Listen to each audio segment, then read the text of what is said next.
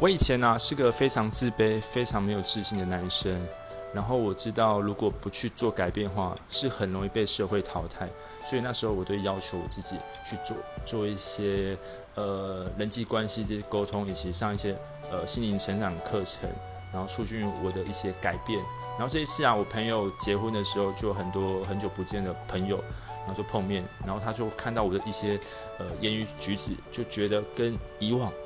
变得很。大，然后我朋友就跟我说：“我怎么改变这么多啊？变得很有自信，然后让我听起来非常开心。那我觉得，呃，我的改变是值得的。”